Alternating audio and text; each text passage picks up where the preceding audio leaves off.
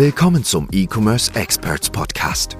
Hier bekommst du Insights und Tipps zu den Themen E-Commerce, Performance Marketing und Business. Und hier ist dein Host, Valentin Zetter.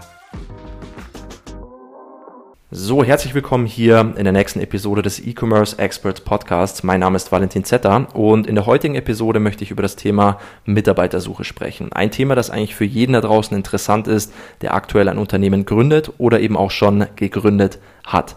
Denn die passenden Mitarbeiter können ein Unternehmen einfach extrem nach vorne bringen. Ich möchte jetzt einfach mal über drei Punkte sprechen, die dabei helfen können, den ersten Mitarbeiter für euer Unternehmen oder einfach neue Mitarbeiter für euer bestehendes Unternehmen zu finden. Starten wir direkt mal rein in den ersten Punkt. Ab wann sollte ich überhaupt einen Mitarbeiter ins Unternehmen holen? Ab wann sollte ich jemanden einstellen?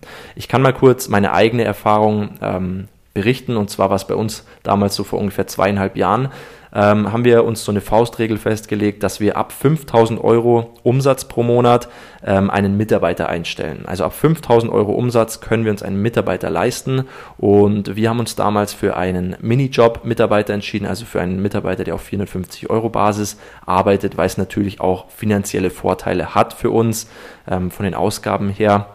Und das ist auch schon der Punkt, worauf ihr einfach absolut achten solltet passt es denn finanziell überhaupt aktuell? Warum sollte ich einen Mitarbeiter einstellen, wenn ich gerade mal 500 Euro Umsatz pro Monat mache, ähm, was natürlich nicht so gut ist, aber wenn ich mit 500 Euro monatlich Umsatz einen Mitarbeiter einstelle, dann werde ich finanziell wahrscheinlich eher sehr große Probleme bekommen, als äh, dass das hier das Unternehmen nach vorne bringt. Deswegen am Anfang erstmal ein bisschen Umsatz machen, einen Cashflow aufbauen, wie bei uns 5000 Euro pro Monat und dann kann man sich sehr, sehr leicht einen zum Beispiel 450 Euro Mitarbeiter leisten, der einem hier wieder extrem viel Arbeit abnehmen kann. Ja, bei uns war es damals auch so, das war wahrscheinlich eine der besten Entscheidungen bei uns, ähm, dass wir eben ab 5000 Euro diesen Minijobler eingestellt haben, der dann die Arbeitsqualität gesteigert hat und gleichzeitig hatten wir wieder viel, viel mehr Zeit für andere Dinge, wie zum Beispiel Vertrieb und auch generell für die Betreuung der einzelnen Kunden. So, der nächste Punkt, auf welcher Basis sollte man einen Mitarbeiter einstellen? Es gibt ja im Endeffekt drei verschiedene Basen, kann man sagen. Einmal eben Minijob-Mitarbeiter, Teilzeitmitarbeiter und Vollzeitmitarbeiter. Da natürlich auch wieder ganz wichtig, wie beim ersten Punkt, passt es denn überhaupt finanziell? Ja, also wie ist aktuell mein finanzieller Status, wie ist aktuell der Umsatz meines Unternehmens, welche Basis kann ich mir leisten. Bei uns war es damals eben so, dass wir mit einem Minijob-Mitarbeiter gestartet haben, ähm, jetzt auch viele Vollzeit- und Teilzeitmitarbeiter drinnen haben im Unternehmen. Ähm, trotzdem muss man halt hier immer sagen, ein Minijob-Mitarbeiter kostet wie allgemein bekannt, 450 Euro pro Monat.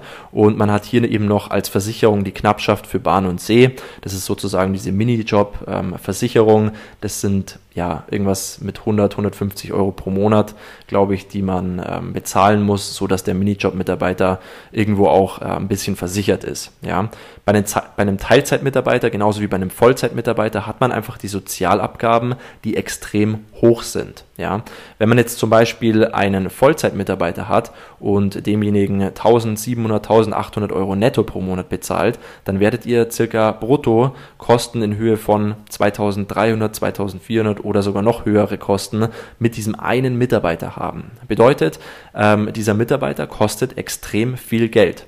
Und da muss man sich halt auch wieder überlegen, bringt es das überhaupt? Ja, ähm, wie sieht es aus beim, äh, beim Mitarbeiter vom Mindset her, vom Knowledge, vom Wissen her?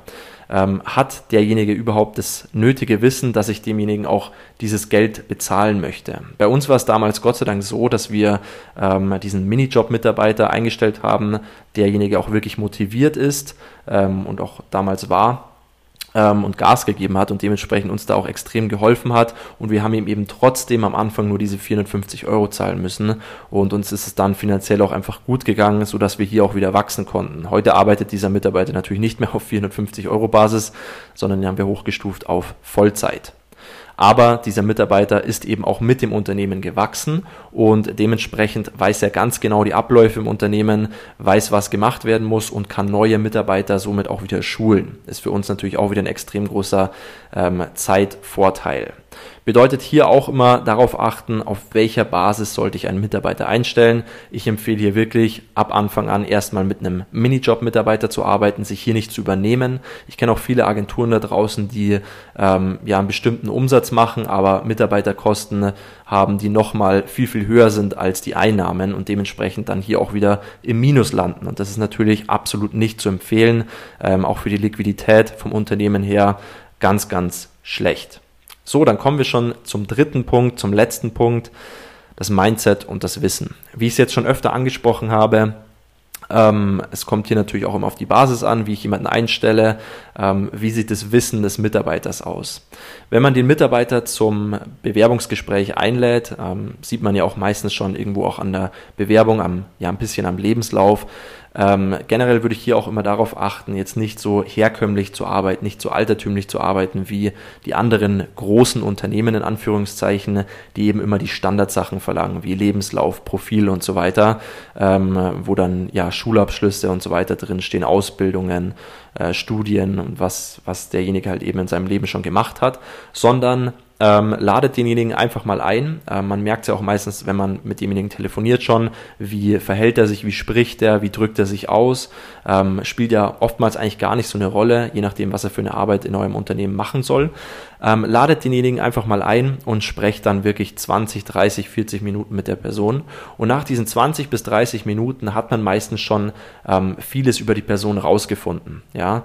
Und da spielen wirklich Abschlüsse überhaupt gar keine Rolle, sondern im Unternehmen geht es natürlich auch extrem ums Menschliche. Wenn die Person menschlich nicht ins Unternehmen reinpasst, dann kann es einen extrem großen Schaden anrichten. Also wenn man einen Mitarbeiter reinholt, der jeden Tag schlecht gelaunt in die Arbeit kommt, der seine Arbeit nicht richtig macht und grundsätzlich ein schlechtes Mindset hat, dann wird er das Unternehmen vielleicht sogar wirklich beschädigen, kann man sagen. Ja. Wenn man aber jemanden reinholt, der ein geiles Mindset hat, der Vollgas gibt, der motiviert ist, auch ähm, wenn derjenige wirklich nur 450 Euro verdient, dann nicht das Mindset hat, okay, ich kriege nur 450 Euro, dementsprechend liefere ich nicht ab, sondern wirklich das Mindset hat, Gas zu geben, auch für 450 Euro, dann bringt es extrem viel im Unternehmen und dementsprechend kann man den Mitarbeiter dann auch wieder hochstufen auf zum Beispiel Vollzeit, Gehaltserhöhungen und so weiter und so fort. Zudem ist es natürlich auch ganz, ganz wichtig, das äh, ganze Bewerbungsgespräch nicht einfach bei diesen 30 bis 40 Minuten zu belassen.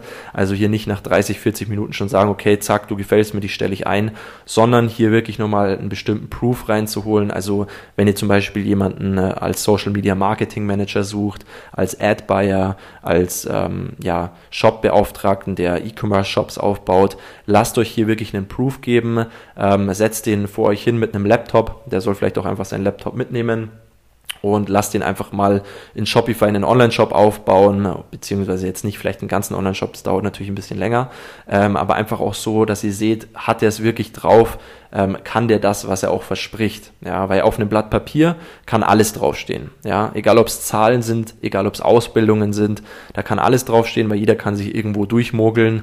Ähm, es muss absolut überhaupt nichts bedeuten. Deswegen sage ich auch, achtet hier nicht nur auf irgendeine Bewerbung, auf einen Lebenslauf, sondern achtet wirklich darauf, was derjenige dann vor Ort abliefert. Und das ist das, was einfach extrem wichtig ist, ähm, dass der Mitarbeiter das passende Mindset mitbringt, das passende Wissen, die passende Motivation und dann kann absolut nichts mehr schiefgehen. Also letztendlich, um das Ganze nochmal Revue passieren zu lassen, schaut am Anfang darauf, dass es euch finanziell gut geht, also dass ihr mindestens 5000 Euro Umsatz pro Monat macht, bevor ihr den ersten Mitarbeiter einstellt und dann wirklich am besten erstmal eine 450 Euro Kraft, die einfach ein paar Arbeiten abnehmen kann und bei der Suche nach diesem Mitarbeiter schaut darauf, dass das Mindset des Mitarbeiters passt, dass das Wissen des Mitarbeiters passt und generell die Motivation des Mitarbeiters. So, das soll es gewesen sein. Ich hoffe, ich konnte in dem ähm, Bereich einfach mal ein bisschen weiterhelfen. Und ich würde mich extrem über eine Bewertung freuen hier in diesem Podcast. Schreibt mir gerne einen Text in die Bewertung. Das bringt den Podcast auch wirklich sehr, sehr nach vorne. Lasst gerne eine Sternebewertung da. Wenn ihr sonst irgendwelche Fragen habt, könnt ihr mir gerne auf Instagram schreiben, at valentin.zeta.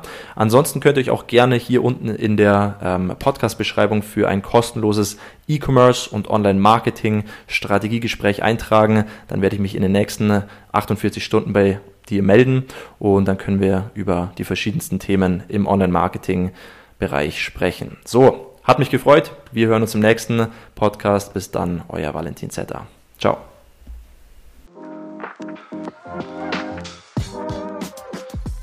Wir hoffen, diese Folge hat dir gefallen und konnte dir weiterhelfen. Wenn auch du dir endlich etwas Eigenes im Bereich E-Commerce aufbauen und sechs- bis siebenstellige Umsätze pro Monat erzielen willst, dann gehe auf ecom-experts.de slash Startseite oder klicke den Link in der Podcast-Beschreibung und buche dir dein kostenfreies Informationsgespräch. In diesem 30 bis 60-minütigen Gespräch analysieren wir deine Ist-Situation und geben dir unsere drei Schritte, die dir dabei helfen können, endlich richtig durchzustarten.